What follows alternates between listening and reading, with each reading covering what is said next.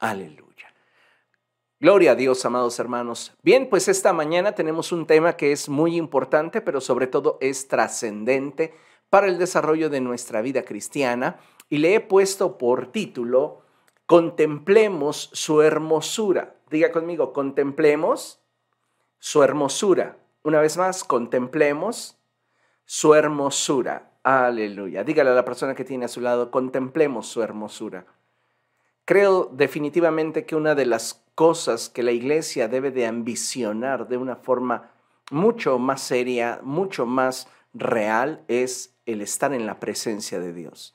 Debemos ambicionar estar en la presencia de Dios. Si yo le invito, por favor, a que abra su Biblia, acompáñeme, por favor, al Salmo 103. Salmo 103, y vamos a darle lectura a los versos 6 y 7. Salmo 103, versos 6 y 7, y dice la palabra del Señor de la siguiente manera. El Señor hace justicia y defiende a todos los oprimidos. Dio a conocer sus caminos a Moisés, reveló sus obras al pueblo de Israel. Tremenda palabra. Esta expresión de la escritura es poderosa porque en ella encontramos la revelación del corazón de Dios para todos y cada uno de nosotros. Me impresiona la forma en la cual comienza la palabra de nuestro Dios a ministrar, revelándonos que es el Señor quien hace justicia y quien defiende a todos los oprimidos. Y luego nos lleva hacia un nuevo nivel de profundidad donde dice, dio a conocer sus caminos a Moisés reveló sus obras al pueblo de Israel. Y es que, como les mencionaba, en esta porción de la escritura encontramos una declaración de gran importancia y trascendencia para nosotros, el cuerpo de Cristo. Y es que en este pasaje hay algo que me llama mucho la atención, y es que cuando el salmista expresa que el Señor hace justicia y defiende a todos los oprimidos, en realidad pienso que el enfoque parte de la importancia que tiene el hacer justicia para entonces poder defender a los que padecen violencia. En este sentido, debemos entender que el fruto de la justicia siempre será paz. Ahora bien, el pasaje continúa hablándonos y ahora nos introduce a un punto en el que de repente el salmista nos dice que el Señor dio a conocer sus caminos a Moisés y a los hijos de Israel sus obras. Y es que si nos damos cuenta de, perdón, un detalle, el nivel de entendimiento que tengamos acerca de la justicia de Dios será directamente proporcional con el nivel de gracia que tengamos para establecer el reino de los cielos y que de esta forma Dios establezca su paz en un entorno de injusticia y violencia. Pero para que esto suceda, nosotros necesitamos movernos hacia un nivel de revelación más profundo de su carácter y su naturaleza. Muchos creyentes hoy día anhelan, desean con su corazón ver el establecimiento del reino de los cielos en su lugar de trabajo, en sus familias, en sus relaciones, etcétera.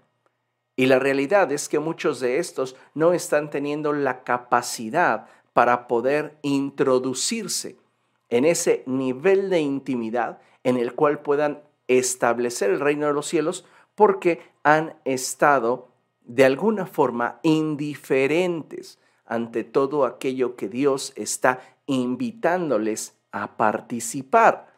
En la declaración del salmista podemos ver claramente cómo hay dos niveles de revelación en cuanto a la justicia que procede de Dios, en los cuales usted y yo podemos movernos si lo que deseamos es que Dios manifieste su favor. El primer nivel de revelación, amados hermanos, está relacionado con el acceso al que todos los que somos hijos de Dios tenemos la palabra de Dios nos muestra y nos dice claramente que Él dio a conocer sus caminos a Moisés, pero reveló sus obras al pueblo de Israel. Entonces, este primer nivel de revelación tiene que ver con el acceso que tienen todos los hijos de Israel, es decir, los hijos de Dios, los hijos de la promesa. Nosotros somos esos hijos de Dios, esos hijos de la promesa, y este es un nivel de revelación colectivo, grupal, es decir, a todos nosotros que hemos aceptado a Cristo, tenemos ya un nivel de revelación que es semejante al nivel de revelación en el cual Dios se mostró a los hijos de Israel. Y este es un nivel a través del cual podemos palpar la obra de Dios por medio de lo que Él hace. Y no está mal que nos movamos en este nivel de revelación en el que sus características son que Dios es nuestro proveedor, nuestro sanador, nuestro libertador, nuestro escudo, nuestro estandarte. Todo está relacionado con lo que Él hace y está bien, pero hay un nivel de revelación más alto que se da solamente cuando nos atrevemos a profundizar en nuestra relación con Dios. Y este segundo nivel al que me refiero es el nivel que se da cuando decidimos profundizar en la intimidad con Dios. Es ahí donde Él nos da a conocer de forma individual su voluntad, es decir, sus caminos. Entonces en este pasaje del Salmo 103 hay una revelación muy profunda porque comienza la escritura diciéndonos que el Señor es el que hace justicia y defiende a todos aquellos que padecen violencia, a todos los oprimidos. Lo que la escritura está diciendo es que fundamentalmente si alguien habrá de establecer orden y paz en cada sector o área de nuestra vida, es el Señor. Pero para que nosotros podamos ser un factor que pueda colaborar con Él para el establecimiento de su reino, necesitamos entender que requerimos de participar de cierto grado de entendimiento y conocimiento de su naturaleza y carácter, lo cual es revelación. Entonces, hay dos niveles de revelación. El primer nivel de revelación se da por el solo hecho de ser su pueblo, y Dios comienza a revelarse a través de sus obras. Entonces, la escritura tiene sentido cuando expresa que Él mostró a los hijos de Israel sus obras. Ese primer nivel de revelación es ese nivel en el cual Dios se manifiesta de forma grupal.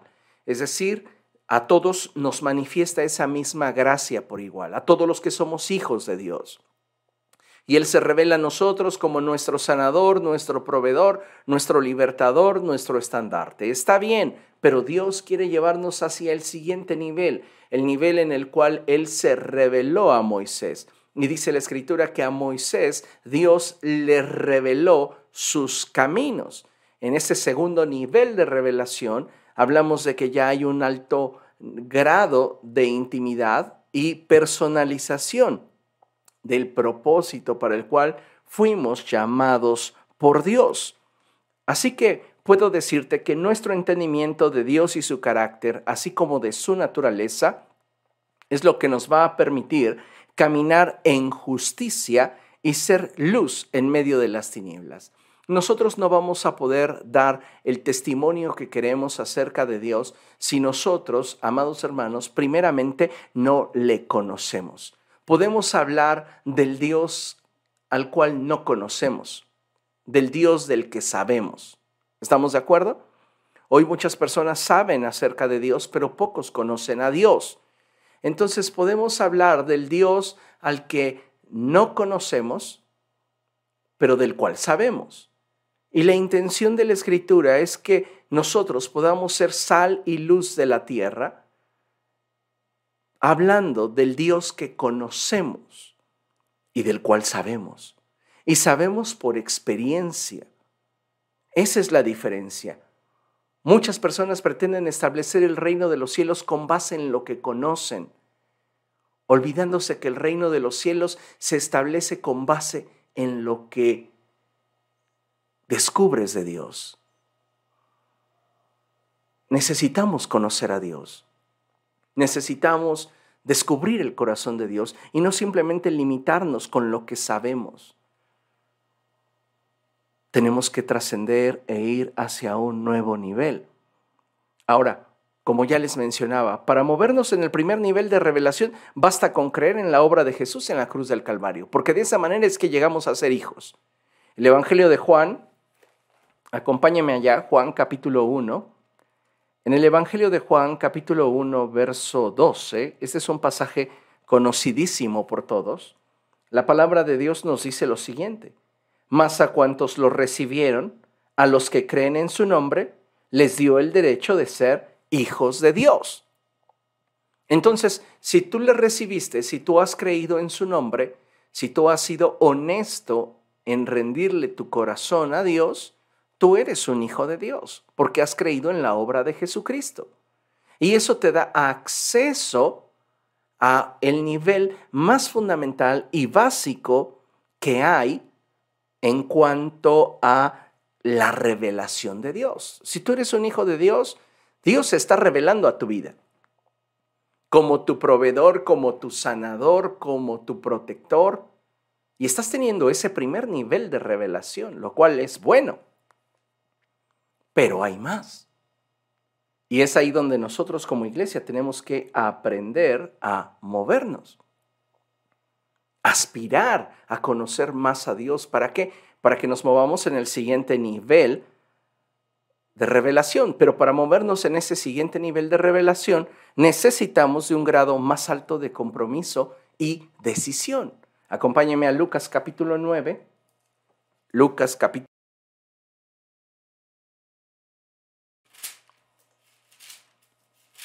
Lucas capítulo 9 y vamos a leer el verso 23. Y dice la escritura allí, dirigiéndose a todos, declaró, si alguien quiere ser mi discípulo, que se niegue a sí mismo, lleve su cruz cada día y me siga. Fíjese qué tremenda palabra.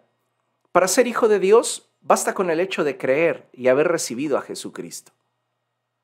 Pero para poder profundizar y poder estar en la presencia de Dios y disfrutar de su amistad y llegar a conocer su corazón, tú necesitas profundizar en un nivel más alto, en un nivel más profundo de compromiso y decisión. Muchas personas seguían a Jesús, multitudes. Cientos le escuchaban con atención. A doce les revelaba los tesoros del reino. Pero a tres les revelaba su naturaleza, su corazón, su propósito. Entonces partimos de un pasaje que tiene mucha significancia, que tiene mucha trascendencia. Cuando hablamos de este pasaje del Salmo 103, donde nos dice que el Señor es el que hace justicia y defiende a todos los que padecen violencia, a todos los que están siendo oprimidos. Y luego pareciera que el, salmista nos introduce en una idea sin contexto. Dio a conocer sus caminos a Moisés, mas a los hijos de Israel sus obras. No, lo que nos está diciendo es que para poder movernos en el nivel de justicia que Dios desea. Necesitamos conocer a Dios y para conocer a Dios necesitamos movernos en dos diferentes niveles de revelación. El nivel de revelación general que eh, viene a todos los que son hijos de Dios y un nivel de revelación particular que solamente les es dado a aquellos que tienen la capacidad de intimar con Dios. Y yo creo fuertemente que la intención del Espíritu para nosotros en este día es la de invitarnos a intimar con Dios. Así que considere bien la siguiente imagen.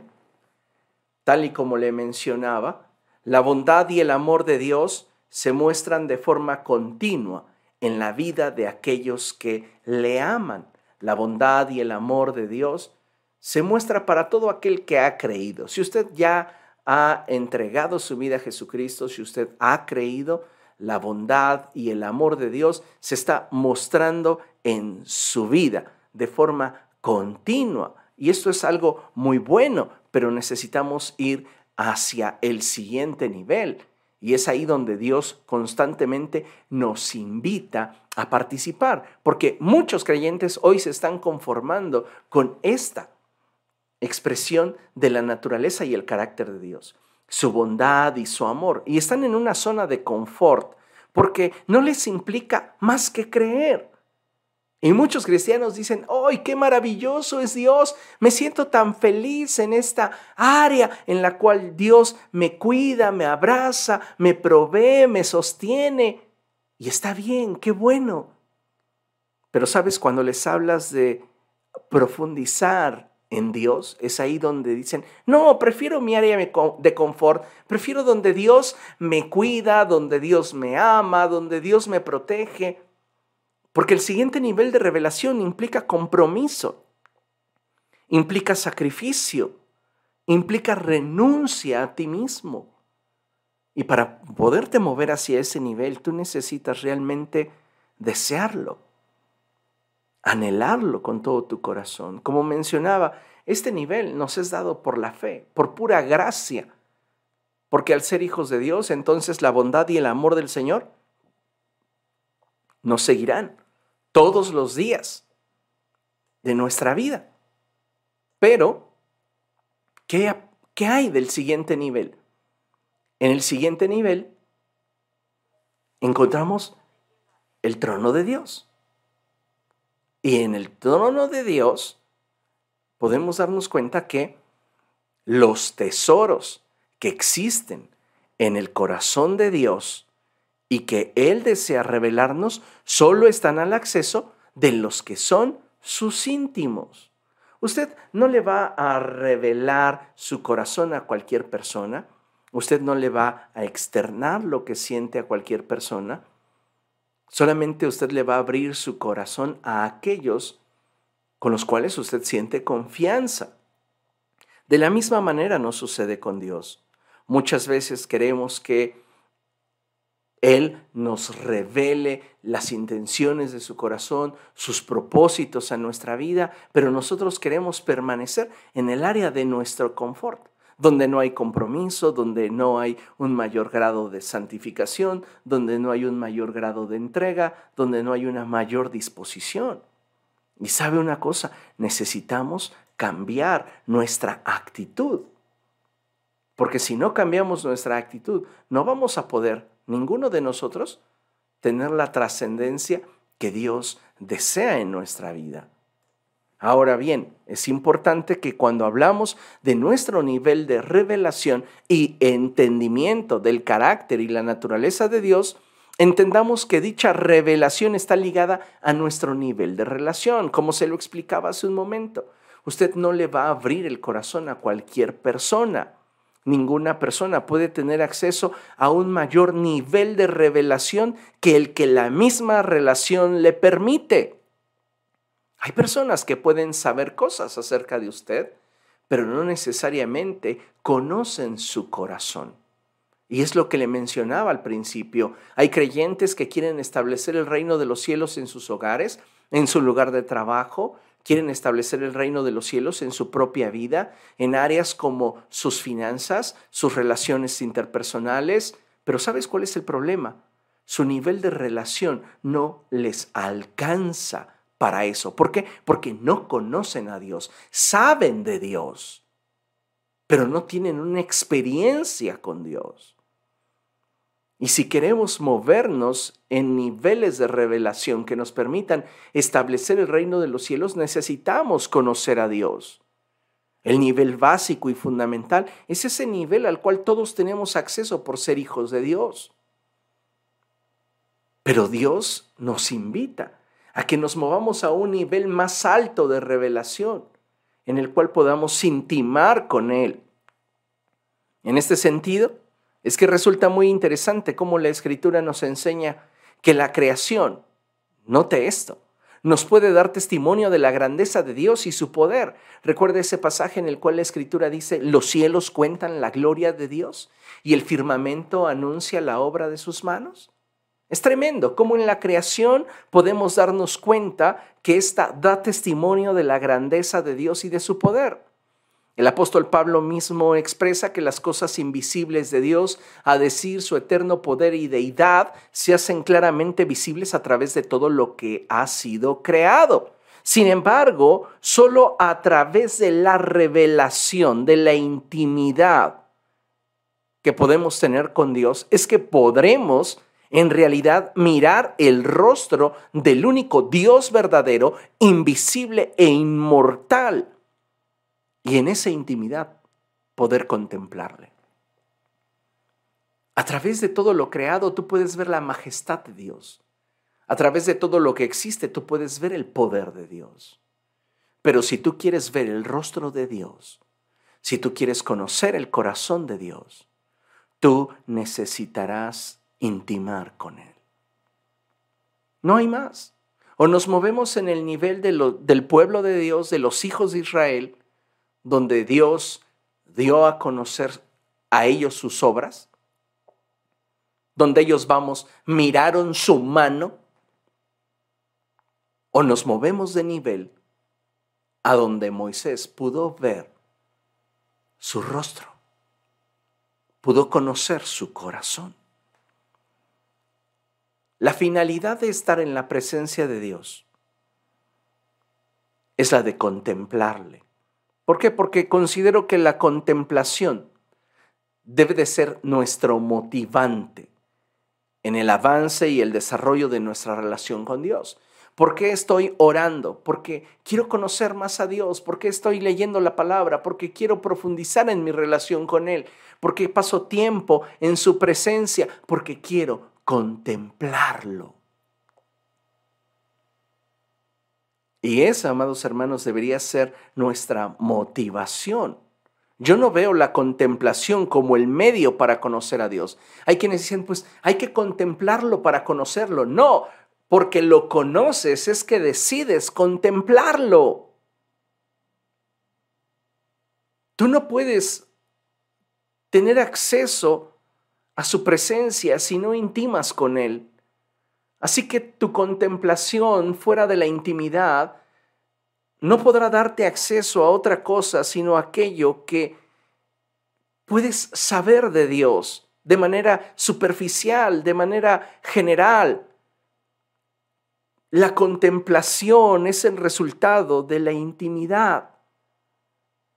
Y es en esa intimidad donde la revelación comienza a tocar tu naturaleza, comienza a tocar tu corazón y donde tu ser queda tan impresionado de la belleza, de la grandeza que hay en su naturaleza, en su corazón, en su persona, que no tienes más remedio que deleitarte en contemplarlo. Es entonces cuando por fin logramos conocer a Dios y conectarnos con Dios. Hablar de que conocemos a Dios es muy ambiguo, porque para conocer a Dios se necesita experimentar a Dios. Hoy día, reitero, muchas personas saben de Dios. Y muchos creyentes intentan establecer el reino de los cielos con lo que saben de Dios. Pero el reino se establece solo con base en lo que conoces de Dios, no en lo que sabes. Para establecer el reino de los cielos necesitas experimentar a Dios, moverte de una relación superficial donde a la distancia crees conocer al Señor, hacia un punto donde sabes que le conoces porque le has experimentado y esto, amados hermanos, es un mundo de diferencia. Cuando las personas se basan en lo que saben para intentar definir tu vida, se van a equivocar. Cuando las personas se basan en la experiencia para intentar definir quién eres, es muy probable, es muy posible que acierten porque han tenido la experiencia. Entonces, cuando hablamos de nuestra relación con Dios, cuando hablamos de nuestro caminar con Dios, debemos hacer una clara diferencia entre aquellos que saben de Dios y aquellos que conocen a Dios. Ahora yo le pregunto, ¿en cuál de estos dos niveles usted está desarrollando su vida cristiana? ¿Está desarrollando su cristianismo con base en lo que sabe de Dios? Job lo intentó hacer y al final reconoció que eso era un rotundo fracaso. De oídas te había oído. Intenté fundamentar mi relación contigo con base en lo que sabía de ti y me di cuenta que esto no funciona así. Para poder emitir una opinión correcta, para poder compartir tu corazón, para poder establecer tu reino, no basta con saber de ti, es necesario conocerte a ti. Y esto es algo que debería estar ardiendo en nuestro corazón, porque muchos nos estamos conformando simplemente con saber de Dios y estamos desechando el conocer a Dios. Para establecer el reino de los cielos se requiere de intimidad. Y hay dos niveles de intimidad que nos llevan hacia dos niveles de revelación. El nivel fundamental al cual tenemos acceso todos por la fe, solo por el hecho de ser hijos de Dios. Y un nivel que requiere de mayor compromiso, de mayor entrega, de mayor sacrificio. Y es ahí donde Dios se revela de forma particular. Y sabes, aunque debería ser el nivel al cual todos deberíamos anhelar y desear, es al que pocos quieren accesar, porque les implica sacrificarse. Amamos tanto el que Dios haga todas las cosas por nosotros, que nos volvemos egoístas. Y cuando Él pide que le sigamos, que tomemos nuestra cruz cada día, que nos neguemos a nosotros mismos? Por lo general la respuesta es no. Es como cuando educamos a nuestros hijos, los educamos para hacerles todo. Cuando usted encuentra a un padre que le hace todo a sus hijos, generalmente usted va a decir, ese, ese hombre, esa mujer, está formando a una persona que no será capaz de valerse por sí misma. En términos más coloquiales y mexicanos diríamos, estás haciendo de él un inútil. Y a veces, lamentablemente, nos apegamos tanto a ese nivel fundamental de revelación y de relación con Dios basado solo en la fe de Jesucristo, donde Él se revela a nosotros como el proveedor, el sanador, el libertador, que no estamos dispuestos a salir de nuestra área de confort cuando Él nos está invitando hacia un nuevo nivel de revelación donde quiere mostrarnos su corazón. Pero para acceder a ese nuevo nivel de revelación, Él dice, tienes que negarte a ti mismo, tomar tu cruz cada día y seguirme. Es ahí donde decimos, no, mejor no. Estoy bien donde estoy. Y es ahí donde muchos de nosotros menospreciamos el movernos hacia un nuevo nivel con Dios por conformarnos a un área de comodidad. Considere lo siguiente. Procura lo mejor sin menospreciar lo que es bueno. Y mire, tenemos allí proyectado en la pantalla algo bien interesante. Y es que como hijos de Dios debemos aprender a disfrutar de sus bondades y no olvidarnos de ninguno de sus beneficios. Sin embargo, debemos estar conscientes que el anhelo que arde en el corazón de Dios no es el de simplemente bendecirnos y vernos bien. No, Dios no quiere solo bendecirte y verte bien. Él desea ver de forma voluntaria cómo nosotros respondemos y correspondemos espontáneamente porque le amamos y le deseamos. Tremenda cosa. Muchos creyentes están acostumbrados a que Dios les dé, les dé, les dé, les dé, les dé. Y están así, dame, dame, dame, dame, dame, dame, dame, dame, dame, dame, dame, dame, dame, dame, dame.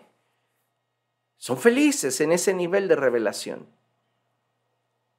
Pero hay un nivel más excelente, donde Dios no solo se va a revelar como tu proveedor, como tu sanador, como tu libertador, donde Él se va a revelar a ti de forma personal e íntima.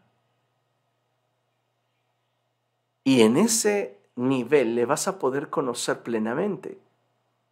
Pero ese nivel requiere de tu entrega, de tu disposición, de tu sacrificio, de tu esfuerzo, de tu compromiso. Ahora, hay algo muy interesante porque necesitamos entender el hecho de que Dios nos ama y también nos desea. Y a veces pareciera que nosotros como hijos suyos, al no tener el entendimiento de qué es lo que anhela su corazón, nos limitamos en cuanto a la forma en la cual nos entregamos. Y es que a veces aún sabiendo qué es lo que Dios espera de nosotros, no lo hacemos. Y no está habiendo esa reciprocidad, no existe esa voluntad rendida, no existe esa espontaneidad para corresponderle. Y entonces nuestras palabras de decir es que yo también te amo, yo también te deseo, se quedan en simple teoría, porque no hay algo que esté sustentando realmente lo que estamos diciendo. Y, amados hermanos, yo creo que tratándose de Dios, no deberíamos negarle nada. Y todos deberíamos estar dispuestos a, de forma voluntaria y espontánea, corresponderle. ¿Por qué? Porque le amamos y le deseamos. Amar y desear no son lo mismo. Algunos de hecho tienen conflicto para entender lo que es amar. Y lo que sienten por Dios es una simple simpatía. Necesitamos profundizar en nuestro nivel de relación con Dios para que entonces nuestro corazón se mueva en la dirección que Dios quiere y podamos corresponderle porque genuinamente le amamos, porque sinceramente le deseamos. Cada uno de nosotros tiene esa capacidad para poder mostrarle a Dios qué es lo que arde, qué es lo que hay en su corazón. El problema es que si no estamos dispuestos a dar más de nosotros, nunca vamos a estar dispuestos tampoco a invertirnos en aquel que nos ha amado. Siempre va a existir algo que nos impida ir más allá en el Señor. Siempre va a haber algo que no nos permita profundizar en nuestra relación con Él. Yo creo que si nosotros fuésemos más sensibles a la voz del Espíritu Santo, podríamos darnos cuenta cuando Él nos está invitando a movernos hacia un nivel de intimidad más profundo. Pero estamos tan ensimismados, estamos tan cómodos, estamos tan apegados a aquello que nosotros deseamos, que lamentablemente, amados hermanos, muchos de nosotros estamos haciendo a un lado la invitación de ir hacia un nuevo nivel de intimidad con el Señor por abrazar lo que tenemos solo por el hecho de creer. Y mire, nuestro Dios es bondadoso, nuestro Dios es generoso, pero algunos de nosotros estamos manejando nuestro nivel de relación con Él solo en el área de la conveniencia. Mientras que me dé, mientras que me dé, pues yo hay a ver cómo le correspondo, solo como para que sepa que estoy allí presente y que soy feliz porque está conmigo. Pero no hay una correspondencia igual en, en, en magnitud, igual en intención, igual en voluntad. Porque la propuesta de Jesús para nosotros, si alguno quiere venir en pos de mí, si alguno quiere estar en mi presencia, si alguno de ustedes quiere realmente conocer mi corazón, déjelo todo por mí. Y es ahí donde los que aún no han tenido ese conocimiento de la naturaleza de Dios, ese entendimiento de la revelación del corazón de Dios, corren hacia su área de confort y dicen, no, no, no, no, no, no necesito negarme a mí mismo, no necesito tomar mi cruz cada día, no necesito seguirte, yo soy feliz aquí, donde tú me sanas, donde tú me provees, donde tú me das, donde tú me aceptas así como soy. ¿Se da cuenta? Y no nos estamos moviendo hacia un nivel de madurez.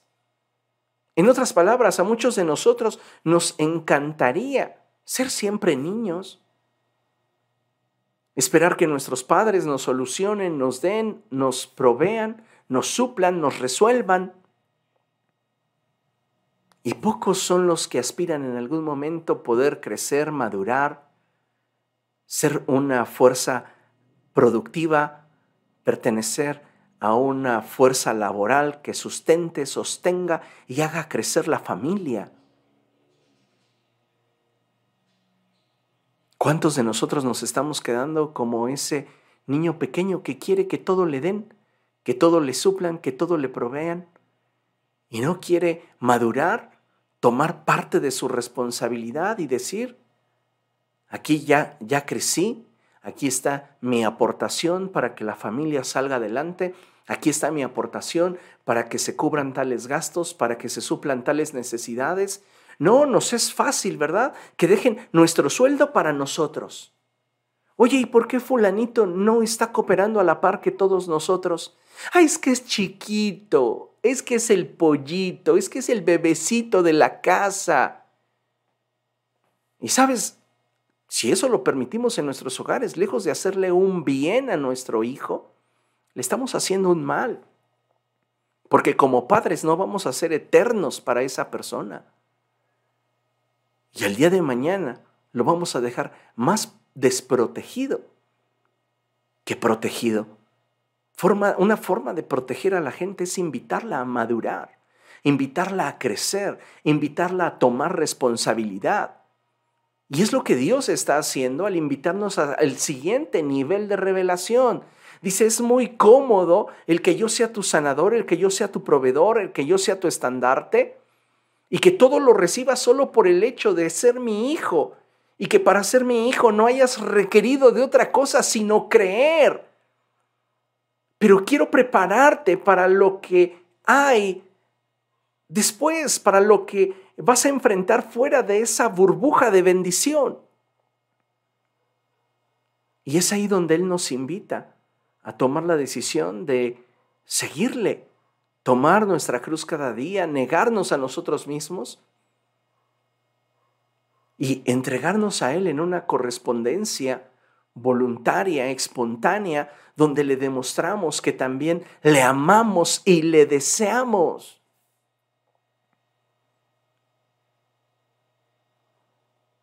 Hubo un actor en Hollywood que expresó la siguiente frase y dice, no hay ninguna soledad más terrible que aquella que se experimenta estando acompañado.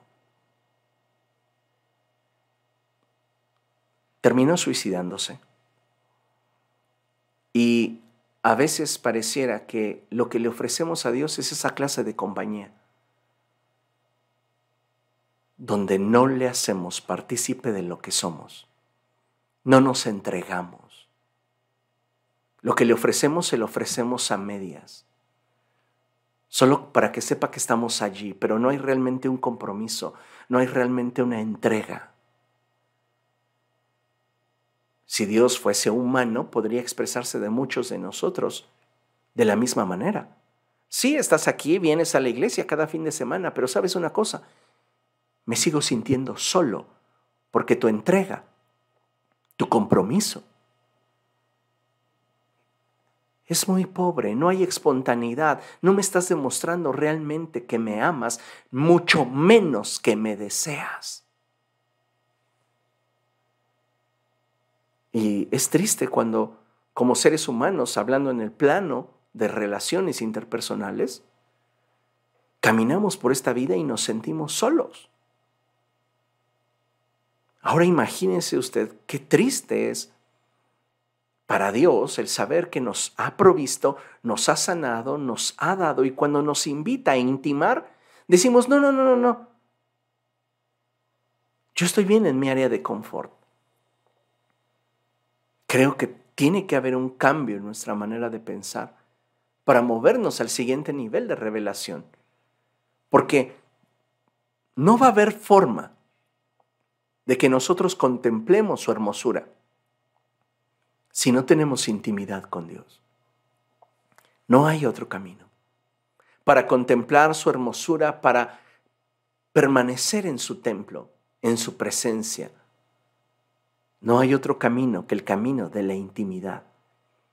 Y para moverte en ese nivel de intimidad donde Él se revela de forma personal y particular a tu vida, tienes que estar dispuesto a salir de tu área de confort, donde tienes simplemente acceso a una revelación grupal, a una revelación general, donde has tenido ese acceso solo por la fe. Tenemos que madurar y movernos al siguiente nivel. No estoy diciendo que son nuestras obras las que nos van a salvar, porque no hay obra alguna que nosotros pudiéramos hacer. Y es que este es un entendimiento bien pobre que muchos cristianos tienen. Y piensan algunos cristianos que cuando hablamos de las obras ya nos estamos saliendo de la gracia, porque en la gracia todo tiene que ser solamente fe. Y sí en un sentido. Sí, en el sentido de que todo debe de brotar de nuestra fe, porque todo lo que hacemos carente de fe es pecado. Pero tenemos que hacer. Por eso el apóstol Santiago dice, muéstrame tu fe sin tus obras y yo te mostraré mi fe por mis obras. Hereje sería decir que haciendo seremos salvos. Eso no es posible. No hay obra que nos pueda justificar delante de Dios y el apóstol Pablo es bien claro respecto a ello. Somos salvos por medio de la fe y no por medio de las obras. Pero para caminar con Dios necesitas caminar, necesitas moverte, necesitas obras, obras que broten de una fe genuina, de una fe sincera. El problema es que muchos de nosotros no queremos hacerlo, porque estamos cómodos en esa área de confort donde somos hijos de Dios, donde Él nos da, donde Él nos provee. Pero ¿qué hay de la correspondencia? ¿Qué hay de demostrarle a Dios que yo también le amo, que yo también le deseo, que yo también quiero estar en su presencia, que yo quiero contemplarle? Dios no le va a revelar su corazón a quien no tenga hambre de Él. a veces hasta con nuestros hijos. Es verdad que a todos los amamos igual, pero cada uno de ellos ocupa un lugar especial en nuestra vida. Hay hijos con los cuales compartimos nuestro pesar, el dolor que sentimos como padres, porque tenemos una relación estrecha con nuestro hijo, con nuestra hija. Y le contamos lo que nos preocupa, lo que nos duele, lo que nos decepciona. Pero hay hijos con los que sabemos que no podemos contar para ese nivel de confianza. Porque su mente, su corazón está conectado a otra cosa. ¿Nos damos cuenta? Y sucede de la misma manera muchas veces con Dios. Él quiere llevarnos hacia un nuevo nivel, pero nosotros estamos aferrados a permanecer en ese nivel de revelación generalizado donde solo por la fe recibimos tanta bendición y ahí queremos permanecer. No estamos dispuestos a activarnos para corresponderle a Dios. No estamos dispuestos a demostrarle que le amamos si lo deseamos. Porque eso implicaría el que saliéramos de nuestra área de confort Consideremos lo siguiente. En Deuteronomio capítulo, perdón, Deuteronomio capítulo 10, verso 1, dice en la escritura de la siguiente forma. En aquel tiempo el Señor me dijo, lea con atención, talla dos tablas de piedra iguales a las primeras y haz un arca de madera. Después de eso, sube a la montaña para que te encuentres conmigo. Tremenda palabra del Señor.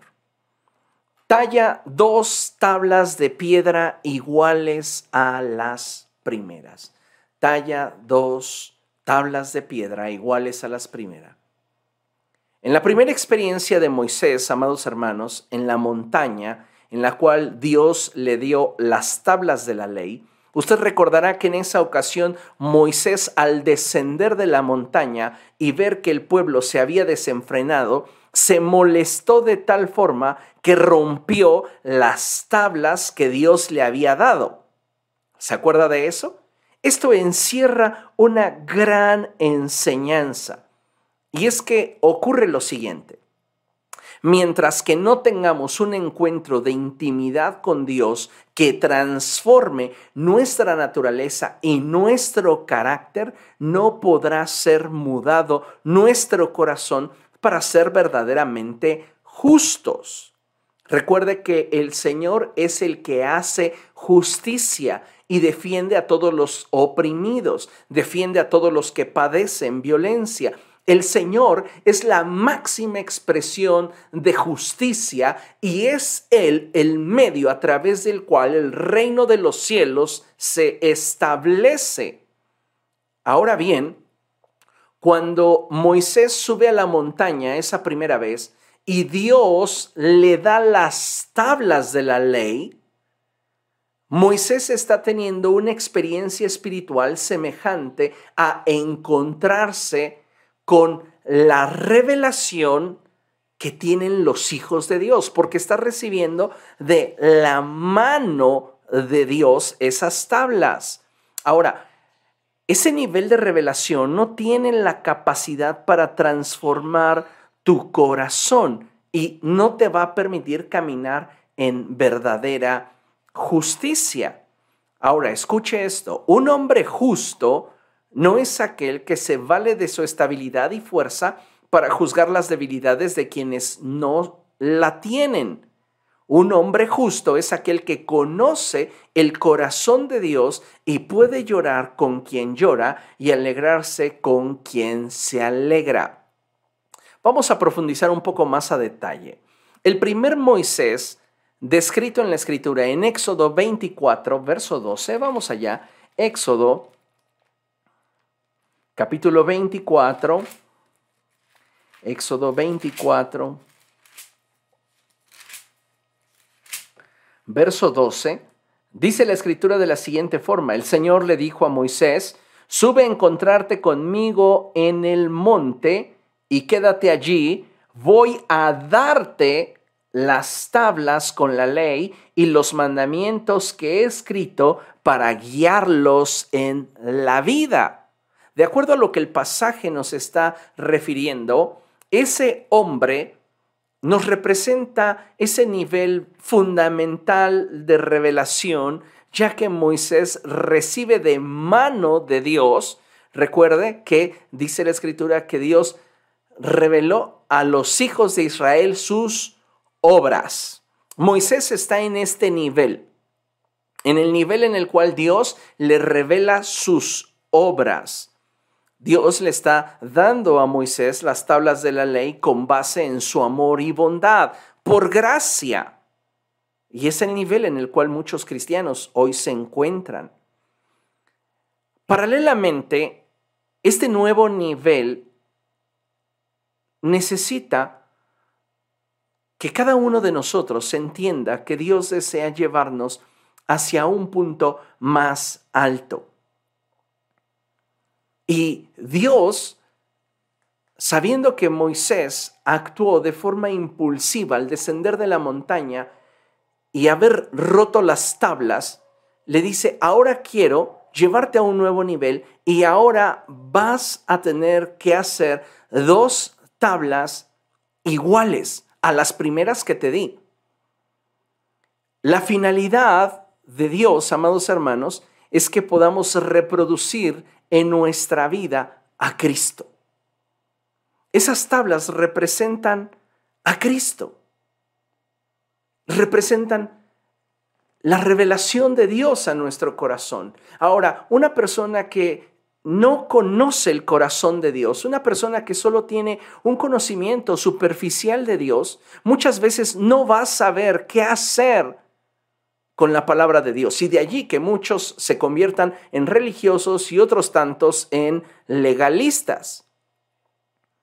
Moisés baja de la montaña, ve al pueblo desenfrenado y en lugar de mostrar el carácter y la naturaleza de Dios, nadie puede dar lo que no tiene, Moisés muestra lo que tiene. Sí, es alguien que ha disfrutado de la gracia de Dios porque ha recibido la ley de Dios, pero no tiene el corazón para pastorear a Israel.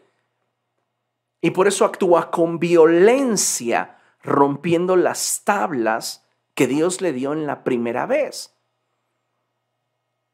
Hoy día muchos cristianos están teniendo un entendimiento pobre del corazón de Dios y piensan que porque tienen conocimiento de las escrituras pueden juzgar como si Dios juzgara. Y están equivocados. Porque si tú no tienes el conocimiento del corazón de Dios, y juzgas a tu prójimo con base en la información, en el saber que tienes de Dios, estás cometiendo injusticia. Una enorme cantidad de gente, cuando cometas un error, cuando peques, cuando tropieces, van a querer acabar contigo, destruirte, despojarte. ¿Por qué? porque tienen información, pero no conocimiento. Presumen de tener intimidad con Dios, pero es lo que más les falta. Porque si realmente tuvieran intimidad con Dios, reflejarían la naturaleza y el carácter de Dios en su toma de decisiones. Les pongo un ejemplo para que les quede un poco más claro, porque sé que esta enseñanza no está siendo muy fácil de poder digerir. Moisés recibe de Dios una instrucción para saciar la sed del pueblo de Israel. Y Moisés le dice, golpea la roca, y de la roca va a brotar agua para que beba todo el pueblo. Este era un acto profético donde Dios le está revelando por gracia a Moisés que la roca es Cristo y que el precio de nuestra paz va a ser sobre de Él, para que a través de su herida nosotros tengamos vida. Moisés, representando a Dios, habrá de azotar a Cristo, quien es la roca, para que a través de esa herida nosotros tengamos vida. Amén. Bueno, Tiempo después, vuelve a suceder una situación semejante. Pero ahora Dios le dice a Moisés, háblale a la roca. Y Moisés está tan ensimismado, no ha entendido el corazón de Dios, y lo que hace es que con su conocimiento intelectual y no espiritual, no de intimidad, no del corazón, le dice al pueblo de Israel, a ver, caterva de pecadores, ¿qué necesito sacar agua de la roca para darles de beber? Y le asestó dos golpes a la roca. En la instrucción primera era darle un golpe. Porque sabes una cosa, tanto en, en, este, en el ámbito legal, natural, humano, como en el espiritual, una persona no puede ser juzgada dos veces por un mismo acto. Por eso era necesario que Moisés golpeara solo una vez la roca. Una vez se iba a juzgar la maldad de todos nosotros en Cristo. Y creciendo en madurez, creciendo en revelación, en la segunda ocasión, Dios quería llevar a Moisés al entendimiento de que ya el precio de nuestra paz había sido pagado y que ahora simplemente necesitábamos acercarnos al trono de la gracia de Dios para que al expresar nuestra necesidad, aquello que nosotros requiriéramos fuese suplido. Pero Moisés no lo entendió. Le asestó dos golpes a la roca, que era Cristo. Y Dios permitió que de la roca saliera agua para cumplir su propósito para el pueblo y bendecir al pueblo. Pero eso fue lo que le costó a Moisés y Aarón el no entrar a la tierra prometida, porque juzgaron de forma incorrecta lo que Dios ya había juzgado. Y eso les impidió santificar el nombre de Dios ante el pueblo, lo cual finalmente les impidió entrar a la tierra prometida. Tu nivel de revelación del corazón de Dios es lo que te va a permitir ser eficiente y eficaz en el establecimiento del reino de los cielos. Y muchas personas no tienen idea de realmente cuál es el corazón de Dios para juzgar cualquier situación, cualquier eh, circunstancia que pudiera presentarse, porque no tienen intimidad con Dios. Algunos de estos con una fuerte tendencia a sentirse profetas, se sienten como el profeta del Antiguo Testamento y quieren juzgar de acuerdo a la forma en la cual se juzgaban las cosas en el Antiguo Testamento. Solamente les falta, bueno, ya levantan su dedo, pero les falta eh, su túnica y decir, apedrenle. Ah, hay gente que actúa de esa forma. Pero de lo que te das cuenta es que lo que más ignoran es el corazón de Dios. No tienen un conocimiento amplio del corazón de Dios. Y es precisamente al nivel de revelación al cual Dios nos está invitando. ¿Por qué? Porque no quiere que permanezcamos siendo niños por siempre. Dios quiere que avancemos hacia un grado mucho más profundo de madurez, donde nosotros podamos tener un nivel más alto de entendimiento de Dios. Por eso en este pasaje es bien trascendente lo que el Señor le está hablando a Moisés y le dice, talla dos tablas de piedra iguales a las primeras. Tienen que ser idénticas a las primeras. Porque ahora quiero que de manera consciente tú reflejes lo que yo por gracia te di. ¿Me explico? Llega un momento en nuestra vida espiritual donde ahora Dios nos dice, tú te quieres mover hacia un nuevo nivel de revelación, bien, ahora tienes que sujetar tu voluntad a la mía para que puedas reflejar lo que yo por gracia ya te mostré que hay en Cristo. Ahora es bien interesante lo que sigue. Y haz un arca de madera. Esto es tremendo porque el arca representa a Jesús hombre. Jesús hombre. El arca, ya para ministrar en el tabernáculo, debía estar forrada de oro, lo cual representaba la divinidad de Cristo. Pero la madera representa su humanidad. Entonces esto es tremendo porque Dios quiere que Moisés, basado en la comprensión de la palabra que le ha sido revelada, vea a través de ella a Jesús siendo hombre.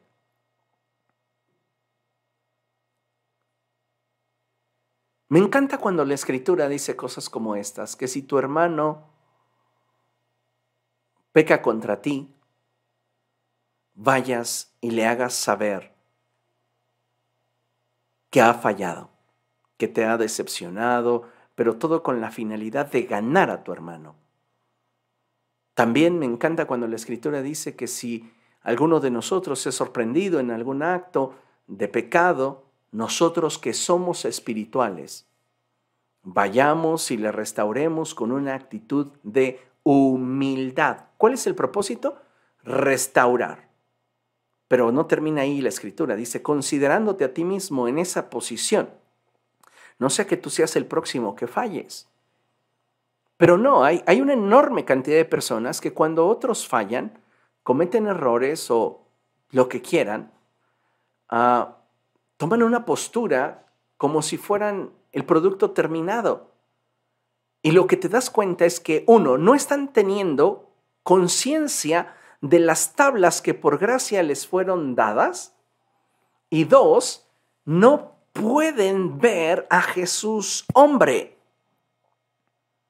¿Recuerda usted cómo muchos fariseos en el tiempo de Jesús se escandalizaban de Jesús?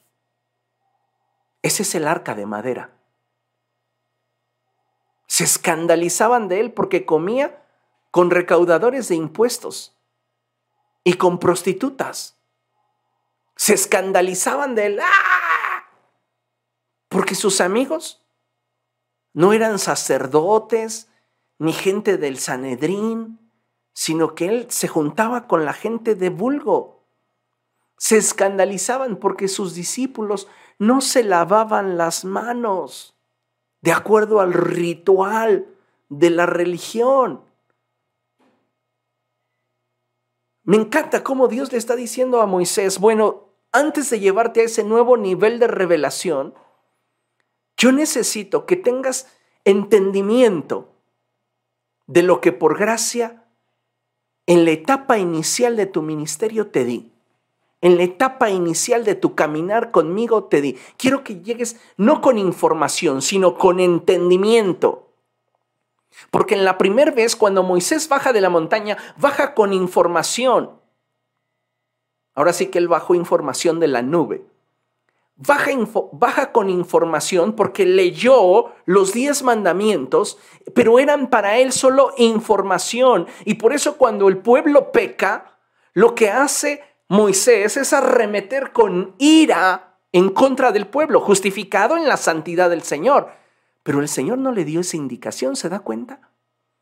Nunca el Señor le dijo que actuara con ese impulso en contra del pueblo de Israel. Era su propia carnalidad. ¿Y cuántos cristianos andan por ahí juzgando a diestra y siniestra justificándose en que es Dios el que les indica cuando lo que revelan es totalmente contrario al fruto del Espíritu, contrario al fruto de la sabiduría que desciende de lo alto. Quieren destruir, quieren acabar con personas. Vamos, Moisés actuó por impulso teniendo como fundamento y justificación de sus actos su información. Pero para ir al siguiente nivel dice, no, ese Moisés no me sirve. Para el siguiente nivel yo necesito que tú tengas entendimiento de lo que por gracia te di y puedas llevar ese entendimiento a la comprensión de poder ver a Jesús siendo hombre.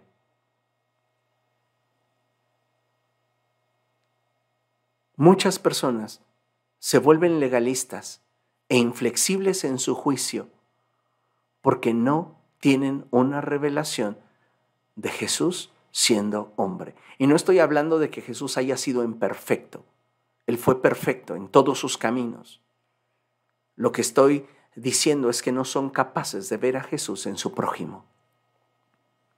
Y por eso quieren azotar a su prójimo. Por eso quieren emitir un juicio sin piedad contra su prójimo, porque no pueden ver a Jesús en el cuerpo de aquellos que les rodean y que son falibles. Deberíamos entender esa escritura cuando la escritura dice que los débiles, los fuertes sostengan a los débiles. Y no dice jamás que los fuertes golpeen a los débiles. Entonces es muy interesante esto porque Dios quiere llevar a Moisés hacia una nueva experiencia. Y para esa nueva experiencia Él necesita tallar dos tablas de piedra iguales a las primeras. Es decir, necesita tener comprensión de lo que por gracia se le fue dado. Y no solamente eso, sino también necesita poderlo reflejar, manifestar, vivir.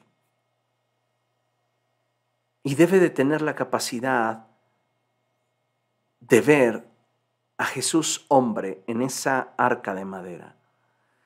Y continúa la escritura, después de eso, ya una vez que tengas la capacidad de no solo tener información bíblica, sino comprender mi sentir a través de las escrituras y puedas ver en tu prójimo a mi hijo, entonces sube porque estás listo para contemplarme. Si tú no puedes ver a Jesús en la gente que te rodea, aun cuando comete errores, cuando comete fallas, cuando es imperfecta, tú no tienes todavía un corazón preparado para entrar al secreto con Dios. La gente que mientras más información tiene y cree que por esa información más conoce a Dios, más injusta es, con los que a su parecer fallan. Necesitas entender esto. Sobre todo todos ustedes que están siendo llamados al ministerio, y todos ustedes que están siendo llamados a servir en algún área dentro de la iglesia. Porque si algo debe de haber como fruto en nosotros es humildad, sencillez. No por el hecho de que yo ocupe un lugar cercano al pastor, significa que ya voy a estar golpeando a todos en la congregación y voy a estar señalando a todos los que para mí no son tan perfectos. ¿Sabes qué dice eso? Que solamente tienes información en tu cabeza. No has participado de una experiencia real con Dios. Te falta hacer esas tablas de madera, esas tablas de piedra, perdón, semejantes a las primeras Tú estás en esa etapa donde con un poco de información ya te sientes lo suficientemente santo, puro y, ahora sí que producto terminado como para romper esas tablas y señalarles a todos sus errores y sus faltas. te hace falta cielo. Podría decir, te hace falta barrio, pero no, la verdad es que te hace falta cielo. Te hace falta cielo como para darte cuenta que al escribir esas tablas de piedra tienes comprensión de lo que en un principio por gracia te fue dado. Y al tener ante ti un arca de madera puedes ver la humildad que hay en aquel que siendo Dios no escatimó el ser igual a Dios como algo a que aferrarse, sino que se convirtió en nuestra semejanza y fue obediente al propósito de Dios hasta la muerte y muerte de cruz. ¿Cuánto cambiarían nuestros juicios si viéramos en, nuestros en nuestro prójimo a Jesús? Creo que mucho, pero nos falta cielo. Nos falta madurar y es, y es lo que precisamente a Moisés le está faltando. Moisés no puede subir hacia un nuevo nivel de revelación hasta que no comprenda lo que por gracia primeramente le fue concedido. Hasta que no tenga esa capacidad de mirar a Jesús sin esa, sin esa gloria que cuando estaba con el Padre compartía. Esa humildad de Jesús. Y cuando entonces tuvo esa posibilidad y esa capacidad, entonces fue cuando le dijo, Dios sube, porque estás preparado para encontrarte conmigo. Estás preparado para que puedas corresponder y demostrarme que me amas y me deseas. Estás preparado para el siguiente nivel. Esto es maravilloso, amados hermanos, y creo que tenemos que atrevernos a subir a la montaña subamos a la montaña del Señor. Y aquí hay un principio que te quiero regalar y que no sabes cómo me ha bendecido en mi vida al entenderlo y es que en el reino de los cielos se aplica un principio exclusivo y es que en este reino asciendes descendiendo. En el reino de los cielos asciendes descendiendo. Dios no está invitando a que suba a su presencia a ese Moisés que descendió la primera vez de la montaña cubriéndose con un velo porque su rostro irradiaba la gloria de Dios. No, Dios no está invitando a ese hombre a subir. Dios está invitando a subir a su presencia a un hombre que para poder volver a escribir la ley que en un principio le fue dada de mano de Dios, debe de reconocer que la rompió, debe reconocer que se equivocó, debe reconocer que falló. Debe poder verse reflejado en la humildad de ese Jesús siendo hombre para entonces poder subir. Esta enseñanza no está al alcance de cualquiera y les pido que le pidan a Dios que les permita comprender esto que estoy comunicándoles. Porque hay un tesoro en esta enseñanza.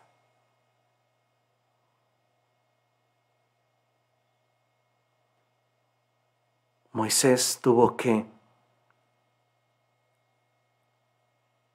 volver a escribir en esas tablas lo que en un momento para él solo fue pura información, pero ahora basado en un entendimiento de alguien que quebrantó la ley, que la rompió por su propia voluntad, por su propio capricho, por su propio impulso.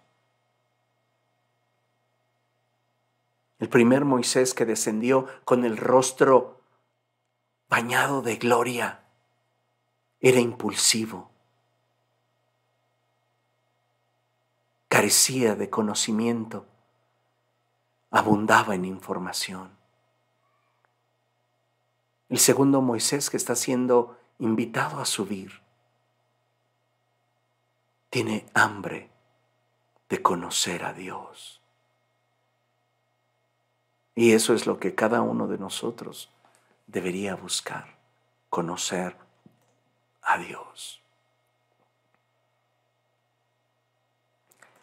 Te invito a que me acompañes a leer el Salmo 27, verso 4, y de esta forma vamos a concluir. Salmo 27, verso 4 y dice la palabra del Señor así. Una sola cosa le pido al Señor, y es lo único que persigo. Habitar en la casa del Señor todos los días de mi vida, para contemplar la hermosura del Señor y recrearme en su templo. David sabía que para poder estar en la presencia del Señor, para poder habitar en su casa, era necesario menguar, era necesario que Dios fuera quien creciera en él, quien hiciera la obra. Porque es el Señor el que hace justicia y quien establece su reino a fin de que todo acto de injusticia en la tierra cese. ¿Se da cuenta? Y por eso David deseaba estar en la presencia de Dios. Porque sabía que solo al estar en la presencia de Dios podía llegar el momento en el cual pudiera demostrarle al Señor cuánto le amaba, cuánto le deseaba. Y el punto final de esa relación sería contemplarle, contemplar su hermosura, Contemplar la hermosura no es el comienzo de la relación, es el final, es lo más íntimo, es lo que se da después de expresar ese amor y ese deseo. Cuando lo único que deseas es mirarle y satisfacer tu necesidad de Él en esa intimidad donde solo están tú y Él.